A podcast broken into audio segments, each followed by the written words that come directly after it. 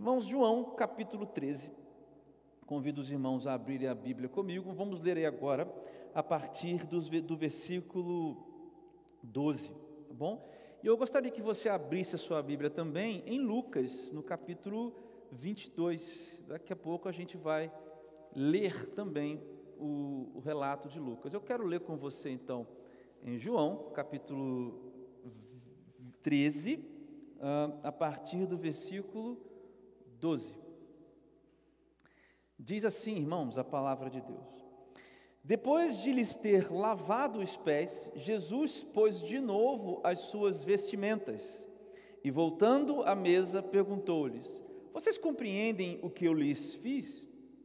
Vocês me chamam de mestre e de senhor e fazem bem, porque eu o sou. Ora, se eu, sendo senhor e mestre, lavei os pés de vocês, também vocês devem lavar os pés uns dos outros, porque eu lhes dei o exemplo, para que, como eu fiz, vocês façam também. Em verdade, em verdade lhes digo que o servo não é maior do que o seu senhor, nem o enviado é maior daquele é, que o enviou.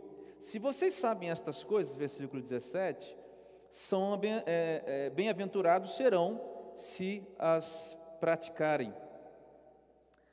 Amém? Queridos, nós vamos falar hoje sobre a mesa do serviço. Você sabe que nesses dias nós estamos falando sobre esse tema, a mesa de Jesus. Nós começamos, já falamos, né, que na mesa de Jesus há, há, há desculpa, há arrependimento, e que na mesa de Jesus as coisas são do jeito de Jesus. Você lembra que nós falamos isso?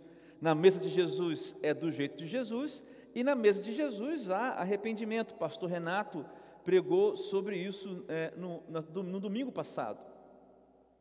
E hoje a gente vai falar sobre essa terceira característica da mesa de Jesus, que na mesa de Jesus há serviço ou melhor, a mesa de Jesus é a mesa do serviço, né? Interessante, irmãos, a gente é, pensar né, sobre, sobre esse tema, porque quando a gente fala serviço, a gente tem uma, uma confusão de palavras aqui. Deixa eu explicar para você, né? Qual é a confusão de palavras que existe quando a gente fala a respeito de serviço? Eu falo assim, olha, eu vou trabalhar.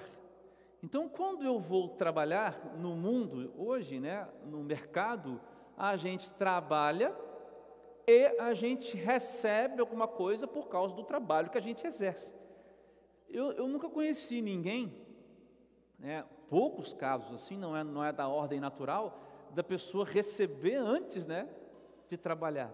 E veja que nessa relação de trabalho existe uma relação de mérito, certo? Percebe isso? Vai acompanhando comigo.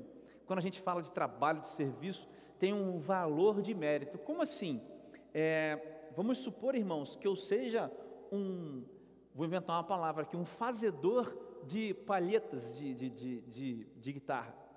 Então, eu vou esculpir isso daqui, essa paleta, e agrego a ela um valor pelo meu trabalho e vendo para vocês que vão comprar o meu trabalho.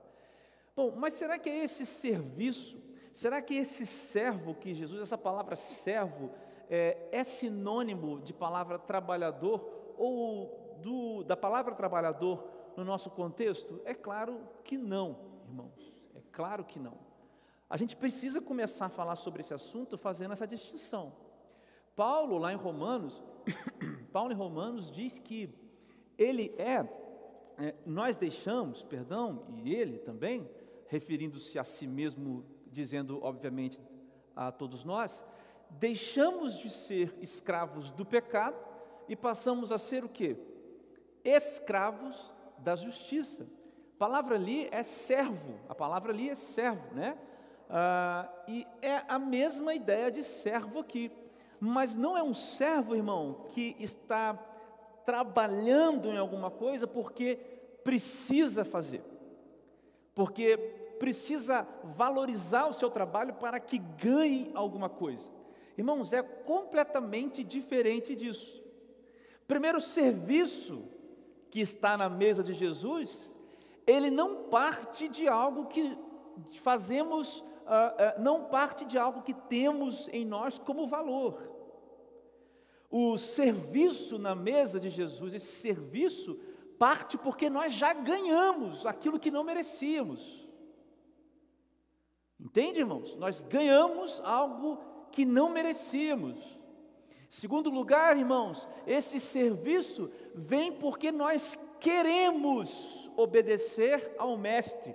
É nesse sentido que Paulo usa o servo lá em Romanos, porque ele diz: Olha, eu me fiz, eu quero ser, me entregar como servo da justiça, nesse sentido de que Jesus é o meu Senhor. E o exemplo de Jesus como Senhor não é o Senhor do chicote, não é o Senhor dono dos meios de produção que subjuga o, o trabalhador se você é um pensador mais marxista ou se você é um pensador mais liberal o Jesus que nos ensina a ser servo não é aquele que espera que você faça para que você seja retribuído. Ele já te deu, ele já te retribuiu. Irmãos, isso é muito importante, porque a defesa, perdão, a definição de serviço aqui nesse texto de João que nós lemos é exatamente o contrário de é, é, é exatamente o contrário de arrogância. É exatamente, irmãos, no sentido oposto da nossa natureza. Irmãos, eu vou reler com os irmãos aqui o que Jesus disse aqui é, no versículo é, 16. Ele diz: Em verdade lhes digo que o servo não é maior do que o seu senhor, nem o enviado é maior do que aqueles que daquele que o enviou. Quando Jesus coloca o versículo 16, irmãos, ele está dizendo: olha, então, gente, olha, do meu jeito, na minha mesa, a lógica é diferente, porque a, a natureza de vocês é achar que quem vale mais, de quem é mais importante, é aquele que se senta na cabeceira da mesa. Ou seja, aquele que tem um valor maior é o rei, é o senhor, é, sei lá, aquele que está no topo da cadeia social ou da cadeia hierárquica. Essa é a maneira de vocês viverem. Jesus está dizendo: não é assim que vocês fazem, mas aqui não é assim. No nosso meio não é desse jeito. E aí, irmãos, Jesus continua, no versículo 17, ele diz: Se vocês sabem estas coisas, bem-aventurados serão se as praticarem. Bem-aventurados serão se as praticarem. Irmãos, eu leio no versículo 17, estou na introdução ainda. Eu leio no versículo 17, Jesus me dizendo: Olha, o trabalho é esse trabalho que eu estou falando aqui, esse serviço é a engrenagem do meu, do meu reino. É assim que o meu reino funciona, no serviço, no servir uns aos outros. Você quer ver uma situação interessante, irmãos? Deixa eu ler para os irmãos o relato de Lucas desse mesmo evento. Olha que fantástico vai entrar aqui agora. Lucas capítulo 22, por favor, Rive, 22, 24. Do 24 ao 27. Presta bem atenção, irmãos, que o relato de Lucas é fenomenal. Ele dá para a gente uma, uma, uma, uma, uma característica que o João não dá. Então, nessa, nesse mesmo relato, agora o de Lucas, é a seguinte, ó, 24. Houve também entre eles uma discussão sobre qual deles parecia ser o maior. Jesus disse, mas Jesus disse: os reis dos povos dominam sobre eles. Ó, mas Jesus falou: a lógica de vocês é assim. E os que exercem autoridade são chamados de benfeitores, ou seja, os reis, tá? Esses essas autoridades aqui são os reis da época. Mas vocês não são assim, pelo contrário, o maior entre vocês seja como o menor, e aquele que dirige seja como o que serve. Pois qual é maior, aquele que está à mesa ou aquele que serve? Meu irmão, olha isso aqui. Não é a verdade que é aquele que está à mesa? Ou seja, Jesus está dizendo, vocês não pensam assim? Que é quem está na, na cabeceira da mesa que é o mais importante? Pois no meio de vocês eu sou como quem serve. Até aqui. Você sabe qual é o detalhe interessante? Tem vários aqui nesse texto, mas eu quero começar com esse detalhe interessante aqui do versículo, uh, uh, uh, do versículo 24 do texto de Lucas, porque ele diz assim: olha, houve entre eles uma discussão sobre qual deles parecia ser o maior. Sabe quando é que essa discussão começa, irmãos? Logo depois de Jesus dizer quem seria quem? O traidor. Quando Jesus diz: Olha, aqui entre vocês vai ter o que vai me trair. E Jesus disse quem era, né? E Judas ficou sendo ali já conhecido como o traidor, porque Jesus disse: Ele vai colocar a mão e, e ter um certo tipo de ação, e Judas teve aquela ação, e ficou revelado que era Judas. Então, irmãos, ao expor um, um traidor, ou seja, ao expor aquele que não seria, digamos, é, que, que, não seria ah, bem visto naquele momento, veja, a preocupação dos apóstolos ou dos discípulos ali era: então quem é o maior? Veja que o texto de Lucas expõe quem era o pior e também a preocupação dele de saber quem era o melhor. Os irmãos compreendem isso? Quando Jesus diz, olha, esse é o traidor, então agora eles querem saber, então quem de nós é o maior? Já sabemos quem é o menor. Eu quero saber agora quem é o maior. Irmãos, é impressionante a maneira como Jesus costura costura essa resposta que ele dá lá em Lucas. Jesus expõe o traidor e os discípulos estão pensando em quem seria o maior. E Jesus dá uma lição para nós e para aqueles homens do que é o serviço na mesa de Jesus. Eu acho que essa mensagem hoje, hoje vai ser um pouco chocante. Pessoas não vão querer estar na igreja. Até falei com a Rive vindo para cá hoje. Pessoas vão ficar assim porque é uma mensagem de confronto. Hoje não é uma mensagem para ah, te dar esperança para passar pelas dificuldades da vida, uma mensagem devocional. Hoje é uma mensagem de exortação, irmãos. Que você esteja pronto para ouvir e que o Espírito Santo haja de maneira como só Ele age. Irmãos, eu, depois dessa breve introdução, eu quero aplicar essa mensagem com os irmãos de três formas. Quero fazer três breves aplicações laica, pulando aí nos, nos dois textos maravilhosos, né? Lucas e João, muito bom. Entendendo tudo isso, irmãos, que o serviço nessa mesa de Jesus, ele não é da ordem da, do capitalismo ou do socialismo, ou o que quer que seja, ele parte de algo que já recebemos, e ele parte de uma vontade nossa para com o nosso Mestre, parte do exemplo do Mestre, e tendo em, é, em mente esses dois cenários, o cenário de Jesus lavando os pés dos discípulos, uma postura de servo, que é isso que nós temos falado durante essa semana, e tendo em mente esse cenário dessa pergunta, já sabemos quem é o pior, agora quem é o melhor?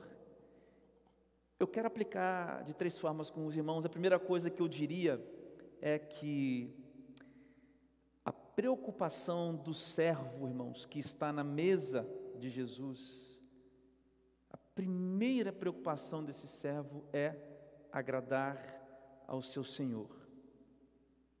A preocupação do servo que está na mesa de Jesus, ela é agradar ao Senhor. Jesus diz assim: não é verdade, no versículo 27 lá em Lucas, não é verdade que é aquele que está à mesa, ou seja, o que é maior, pois no meio de vocês Pois no meio de vocês eu sou como quem serve. E, e lá em João, no capítulo 13, Jesus disse: se vocês, é, vocês sabem, se vocês sabem estas coisas, bem-aventurados serão se as praticarem. Meu irmão, a pergunta que eu faço aos irmãos é: por que nós estamos agradando a Deus? Por que, que nós queremos agradar a Deus? Eu não estou falando agora de serviço. Eu estou falando por que, que nós queremos viver uma vida santificada. Por que, que nós estamos, como Paulo diz lá em Efésios no capítulo 5, numa luta constante entre carne e espírito, mas no desejo de que o nosso desejo carnal seja mortificado para que o nosso espírito vença sobre a carne. Por que, irmãos? Por que agradar a Deus? Por que agradar a Deus? Irmãos, essa pergunta precisa ser respondida. Se você não responde essa pergunta, talvez tenha um problema central em por que você se diz ser um cristão. Porque a base, o núcleo, a coisa mais importante de ser um cristão protestante é saber que você recebeu algo que ninguém poderia ter te dado. Agora, irmãos, ao receber aquilo que nós é, não poderíamos ter nos dado, não há outra consequência a não ser o amor que também se sacrifica.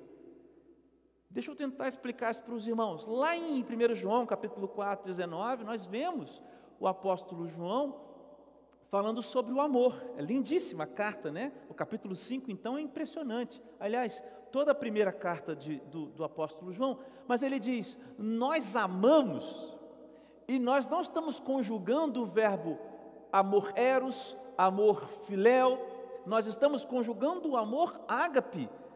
Nós amamos da maneira impressionantemente, como a, a, a, ao ponto de nos sacrificarmos pelos outros e por Deus e por Jesus, porque Ele nos amou primeiro. Essa, esse versículo é interessante, ele é grandioso, porque revela um amor sacrificial, revela que todos nós estávamos com os olhos fechados, incapazes de amar a Deus, se Deus não tocasse, transformasse, mudasse, ok. Mas é muito interessante também perceber nesse versículo que esta é a única consequência, irmãos Vê se os irmãos entendem. Quem uh, foi amado por Deus, ama a Deus de volta. Quem foi amado por Deus, quem conheceu o amor, ama a Deus de volta. Agora, a, a, a, o contrário também é verdade. Quem não foi quem não conheceu o amor de Deus, não ama Deus de volta.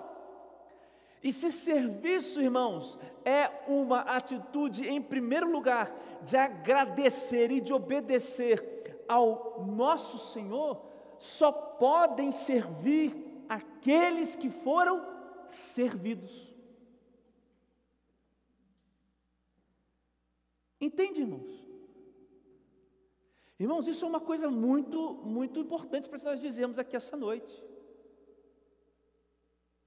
Não servem aqueles não, que, que não estão servindo, provavelmente, irmãos, eles nunca foram servidos por Jesus. Porque em meio àquelas dúvidas, esse aqui é o pior, então quem é o melhor? Jesus dá uma lição e fala: vocês serão bem-aventurados. Se vocês fizerem isso, e mais na frente fala, vocês julgarão as tribos de Israel. Fala para eles aqui, as doze tribos. Na sequência de Lucas, você pode ler o versículo, lê depois em casa. E Jesus não está falando para aqueles homens: olha, vocês vão sentar nas cadeiras dos reis, porque eles não foram reis.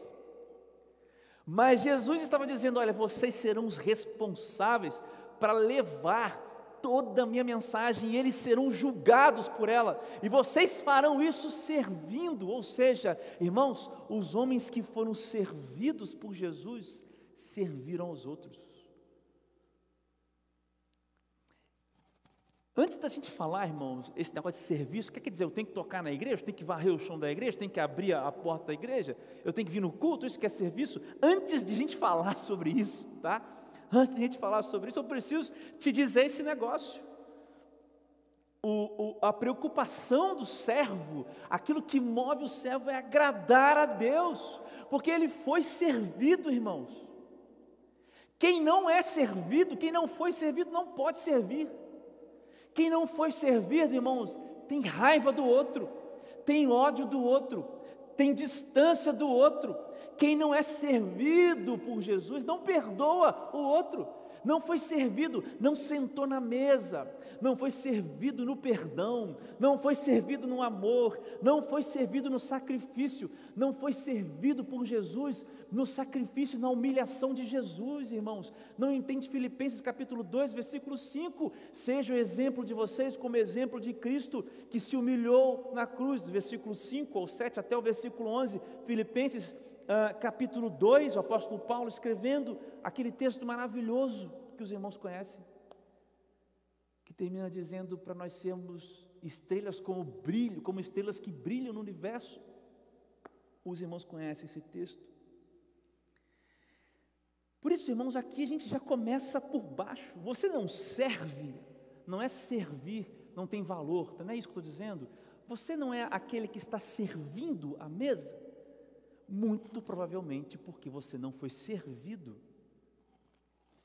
E esse é um problema maior do que só o de serviço, né? Esse é um problema maior, porque aquele que não foi servido não está na mesa. E quem não está na mesa de Jesus, irmãos, aí o problema fica pior. Porque aí nós estamos falando de condenação. Sim, a condenação é real a salvação é real e a condenação é real. Por isso eu, digo, eu pensando essa semana sobre esse texto, eu fiquei pensando assim, mas é, né? Tem gente que quer saber assim, como que, como que eu sei que, que, que eu sou salvo, por exemplo, né? Como que eu sei que eu sou salvo? O Paulo vai falar lá, né, sobre o fruto do Espírito, né? Tem várias características, o fruto, né? Com várias, com vários lados o mesmo fruto. Mas uma maneira interessante de você também abordar essa pergunta é você saber, você, você perguntar: você está servindo alguém? Está servindo ao reino de Deus? Você é um servo no reino de Deus? Porque o único que não foi servo foi o traidor. E nós estávamos falando na célula essa semana que nessa mesa havia dois traidores. Tinha dois traidores lá, né, pastor Renato? Tinha o Judas, mas tinha o Pedro. O Pedro traiu Jesus também. Só que para Pedro houve o perdão, porque Pedro foi servido na mesa de Jesus. Mesmo que ele tenha errado, mesmo que ele tenha fracassado, quando aquele galo cantou três vezes, houve perdão para Pedro, houve restauração para Pedro, quando Jesus come aquele peixe com o pessoal lá na praia. Eu imagino que devia ser uma manhã muito maneira, Jesus aparecendo, é, já ressuscitado e comendo peixe com todo mundo e, e, e restaurando Pedro. Irmãos, quem não é servido não pode servir. É por isso que a gente agrada a Deus. É por isso que eu quero agradar a Deus. Porque eu fui servido. Eu fui servido na mesa. Eu me faço escravo da justiça porque eu fui servido de justiça. Compreendem, irmãos? Eu amo as pessoas com amor sacrificial, difícil, que o ferro vai afiando o ferro, porque assim eu fui amado. Não faz algo aquele que não conhece o algo. É tão interessante isso, porque isso contorna a ideia e o sentido da palavra verdade, que é algo que se desvela. Irmão, irmãos, quando Jesus se desvela, nós somos servidos de Jesus, das coisas que Jesus nos dá, irmãos.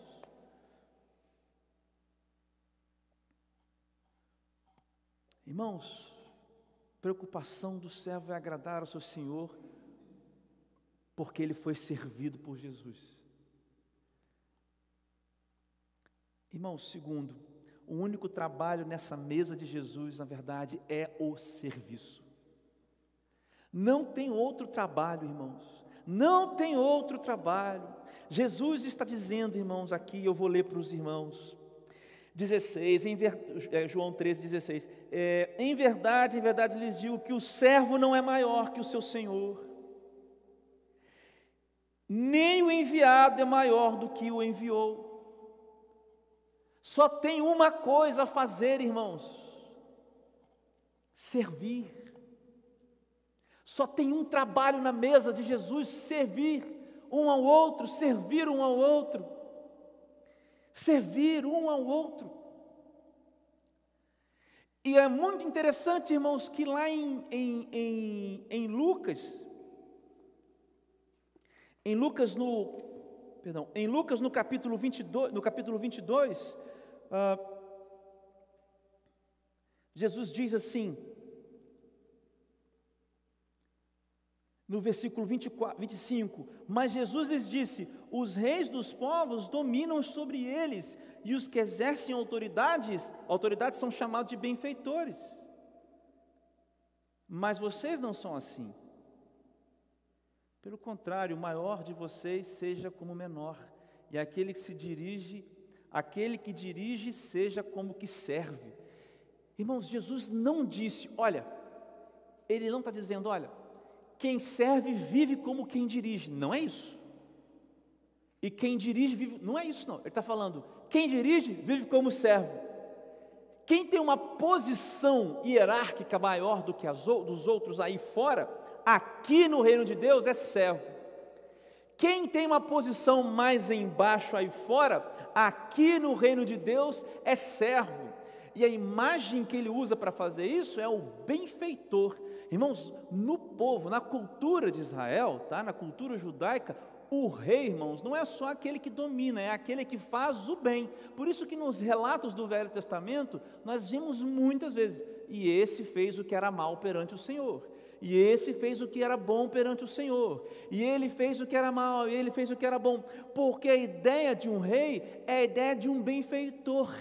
Entende, irmãos? É por isso que na linhagem de Davi, é, da linhagem de Davi, viria aquele que libertaria o povo. E Israel procurava, esperava esse benfeitor, porque Davi foi aquele libertador, aquele que que, que libertou o povo é, de Israel nas guerras, Salomão foi aquele que expandiu o, os territórios, fez o povo se enriquecer. Então tem essa ideia do benfeitor.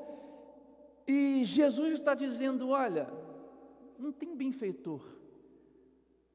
Todos vocês são benfeitores. Não porque todos vocês são reis, mas porque todos vocês estão servindo a todos vocês.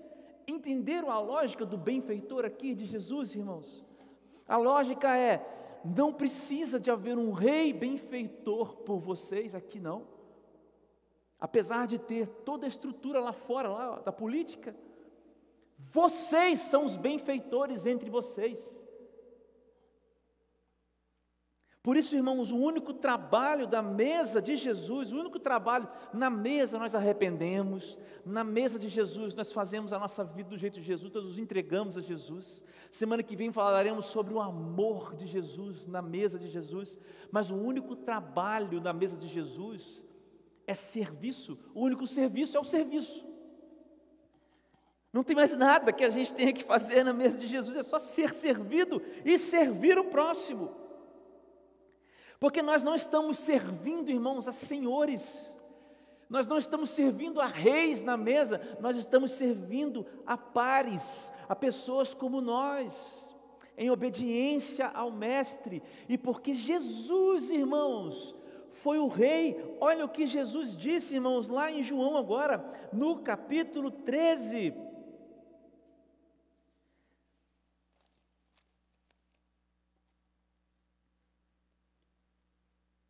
Perdão, no capítulo 22 de Lucas, no versículo 27, no final. Pois, no, ah, ele diz assim, no versículo 27, pois qual é o maior, qual é o maior? Aquele que está à mesa ou aquele que serve? Não é verdade que é aquele que está à mesa? Pois no meio de vocês eu sou como a quem serve. Irmãos, Jesus começou dizendo: Eu não sou o mestre, eu não sou o Senhor, eu não sou o Senhor de vocês, então eu estou servindo a vocês, eu estou servindo, não sou eu que sento na cabeceira da mesa, não sou eu que deveria sentar, mas eu estou servindo. E se Jesus, irmãos, nos ensinou a ser assim, e Ele pede que nós sermos, para nós sermos assim, então a gente é em obediência. Por isso que o único trabalho na mesa de Jesus é servir. Eu gosto de dizer que o reino de Deus, ele é feito de um rei. Sabe, irmãos, o reino é feito de um rei que serviu todos os outros servos. Isso é de quebrar nossa lógica. O reino de Deus é, é um rei, um rei, o rei da glória, Salmo 24. Quem é o rei da glória? é Jesus, Ele é o Rei da Glória. O Salmo 24 responde: um rei, todos são servos. E o que, que esse rei fez? Serviu. E aí as pessoas são, estão querendo ser os novos reis e rainhas. Aí as pessoas estão querendo ser os novos reis e rainhas. As pessoas estão embrulhando o Evangelho num pacote de, é, de consumo, numa pílula de consumo, onde a nossa vivência fica cada vez mais individualizada e a gente perde a verdade extraordinária de que o rei do reino de Deus serviu Por fim, irmãos, e agora falando de maneira prática, o mundo precisa de ver o serviço. Os que estão fora da mesa, irmãos, também precisam ser servidos. Os que estão na mesa e os que estão fora da mesa também precisam ser servidos, servidos, irmãos. E essa constatação, irmãos, de Jesus aqui no, nos, dois, ah, nos dois textos que nós lemos, nos faz entender, irmãos, nos faz entender, irmãos, que o serviço é mais do que uma ação mecânica. Mas o serviço, irmãos, é uma atitude de amor para com o outro. Por isso que eu comecei essa breve reflexão dizendo que quem não é servido não pode servir. O que é que falta, irmãos, na, no mundo? O que é que destrói, desfaz a escuridão? É a luz. Aonde está a luz, irmãos? Onde está a luz? A luz está em nós. A luz é Jesus e está em nós. Mateus capítulo 5, versículo 16. O texto que deu origem ao movimento, um dos textos que deu origem ao movimento J, lá atrás. Eu vou ler para os irmãos. Eu não ia ler esse texto, mas eu vou ler agora. Mateus capítulo 5, versículo 16: Assim, brilhe também a luz de vocês. Veja, irmãos, Jesus, sermão do monte, isso daqui. Brilhe também a luz de vocês diante dos outros. Veja bem, hein?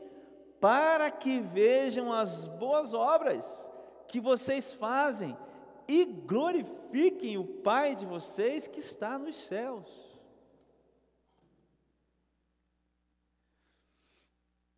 É assim, irmãos, que as pessoas vão ver Jesus. A resposta, irmãos, a resposta, irmãos, que nós Há uns domingos atrás falamos por que, que o mundo é tão caótico. Irmãos, nós somos, em nossas mãos está a manifestação da, do amor de Deus. Nas nossas obras, nosso testemunho, Deus se manifesta. No meio de um caos, no meio da guerra entre a Ucrânia, a Ucrânia e a Rússia, no meio do caos da sua família, no meio do caos da sua vida, do seu trabalho, das suas relações pessoais, é aí que você serve. Por isso, irmãos, eu estou desmistificando o fato de que você precisa varrer um, um chão aqui na igreja para você é, é, servir, que você tem que cantar, que você tem que pregar, você tem que fazer ali no negócio da multimídia. Irmãos, você serve fora da mesa e você serve na mesa. A, a, a, coisa incrível da mesa de Jesus é os, os que estão na mesa estão servindo uns aos outros, mas também estão servindo a todos, irmãos. E o serviço, irmãos, que nós podemos prestar ao outro é o que? Irmãos, é ser a luz, é ser o Evangelho. Irmãos, não é fazer boas ações. É, é claro que boas ações são reflexo mas é quando nós refletimos a luz, o caráter de Jesus é o serviço na prática. Se Jesus estivesse passando pelas pessoas que você passa no seu emprego, se Jesus estivesse casado com quem você está casado, por mais herético que isso possa parecer, Jesus não casou. Mas se Jesus fosse o pai das pessoas, de quem você é pai, fosse filho de quem você é filho, se Jesus fosse o engenheiro lá da sua obra, fosse o médico no hospital que você trabalha, fosse o funcionário da empresa que você trabalha, fosse o professor aonde você é professor, não sei, irmãos. É esse Jesus manifestado, é o servir ao próximo, irmãos. É a manifestação do caráter de Jesus, é o serviço Irmãos, Jesus não é o bonzinho que passa a mão na cabeça de todo mundo, irmãos, não é isso. Jesus é, é a mensagem do Evangelho. Jesus é a face de um Deus invisível. Colossenses capítulo 1, versículo 15. E a partir do versículo 23 de Colossenses 1, Jesus é a materialização do plano de redenção de Deus. A manifestação destas coisas, irmãos, é um serviço ao próximo. Irmão, entende isso? Por isso, irmãos, eu vou encerrar fazendo uma exortação aos irmãos. Como é que você pode então servir a Deus? Primeiro, se você não serve, irmão, se você não sente a necessidade de servir, você nunca conheceu Jesus. Não, você nunca conheceu Jesus. Confere. Voltas para o seu quarto, se humilha, se converte. Você nunca conheceu Jesus. Se você vai às igrejas domingo para ouvir uma boa mensagem, você é um bom amigo do Satanás. Você não é um bom amigo de Jesus, não. Você é um bom amigo, porque é isso que o Satanás quer. Tem uma expressão que eu não gosto, que os pastores neopentecostais usam, mas eu acho essa expressão ruim, mas aqui ela vai servir. Pessoas que não são ativas ou ativadas espiritualmente, são os bons amigos do Satanás, porque elas estão enchendo as igrejas, elas estão ferindo os irmãos, elas estão dando trabalho para os pastores, elas estão maculando a imagem do reino de Deus, elas estão sendo ótimas amigas do Satanás. Elas se chamam cristãs, elas pregam Jesus, postam fotos de batismo, postam foto daquilo, postam foto daquilo outro, mas não servem a ninguém porque nunca foram servidas por Jesus. Então, se você é um desses que a, cada domingo você está numa igreja consumindo um bom evangelho para você, se converta e que Deus tenha piedade da sua vida e misericórdia da sua alma, porque você está numa ótima relação com o diabo, com o inimigo de nossas almas. Você pode também servir na sua casa, e eu acho que aí onde você deve, assim, não pode falhar. Há pessoas à sua volta que precisam ser servidas do banquete da mesa. Eu não estou falando para você pegar uma água para quem está. Irmãos, para com esses exemplos. Para com esse exemplo, para com esse exemplo, para com esses exemplos. De, entre aspas, aqui, bom samaritano. Para com esses exemplos. Porque a história do bom samaritano tem muito mais conteúdo do que fazer uma boa ação, irmãos. Muito mais do que isso. Eu estou falando de você servir o banquete da mesa. O que é que está sendo servido na mesa de Jesus? É o Evangelho. O Evangelho dói. O Evangelho revela a verdade. O Evangelho é a verdade. Se você não serve o Evangelho para as pessoas da sua casa, das suas relações de trabalho, você nunca comeu do banquete da mesa. Onde é que você pode servir? Na sua casa. Sirva a estas pessoas, sirva a elas. Isso significa, meu amado, ser menor, ser o menor do reino. Você se rebaixar para falar com uma pessoa, para ser o evangelho, alguém que te faz mal, alguém. É, é isso, essa é a dinâmica, irmãos. Essa é a dinâmica, o desafio de ser servir quem está fora. E por último, para encerrar nossa mensagem agora de verdade. Agora de verdade. Você pode servir na igreja. Você pode servir na igreja, que é o contexto das passagens aqui de Lucas e de João. É o contexto da fé, o contexto da família da fé, do reino de Deus. Essa igreja aqui, irmãos, está precisando de gente para pregar, a gente está precisando de gente para dar aula na escola dominical, gente para tocar, gente para fazer um monte de coisa, gente para operar o som. Nós precisamos de um computador, precisamos de nós precisamos de gente que saia batendo nas casas, nós precisamos de gente que lidere células. Agora, quer servir? Tem serviço na mesa de Jesus. Aqui nessa igreja tem serviço. O que, que você faz para servir? Não há desculpas, irmãos, porque o melhor remédio para as dores da vida ainda é o serviço também. Servir a Deus, irmãos, sara a alma. E a gente tem essa ideia de que, ah, é um processo? É um processo, claro, é um processo. Mas o processo está em movimento e tem que te levar a isso, ao serviço, porque quem não está no processo de ser servido por Jesus, irmãos, é, não vai servi-lo nunca em lugar nenhum. Quais são as motivações, irmãos? Veja, irmãos, só quem é servido por Jesus serve na mesa. Se você está servido por um pastor, então quando o pastor sai, você para de servir, entendeu qual é a lógica?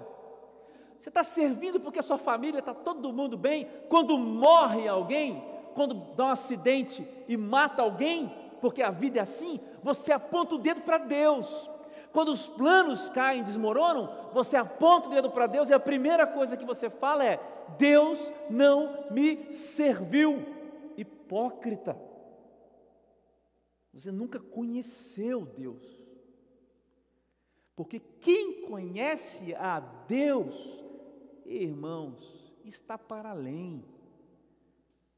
Sofre, chora, cai, dói, muito, dói, irmãos. Às vezes dá vontade de parar, às vezes escorrega, mas ele retorna, mas ele volta, porque ele precisa agradar o mestre que serviu o banquete. Nada é mais saboroso, nada é melhor do que o banquete da mesa. Você pode fazer mil coisas aqui nessa igreja, mas a pergunta é: o que que, vos, que, que Deus te deu, irmãos, para fazer no reino? Os doze, Um nasceu para ser o traidor, para morrer e se matar enforcado.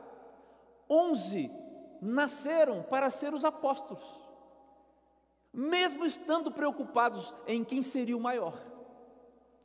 Talvez hoje essa seja a sua preocupação. Será que eu sou maior? Será que eu sou melhor? Será que eu estou aqui? Será que eu estou ali? Eu não sei. Mas eu sei que aqueles que estão na mesa de Jesus estão servindo, irmãos. E tem mais, irmãos, nós não precisamos de boas ações na igreja.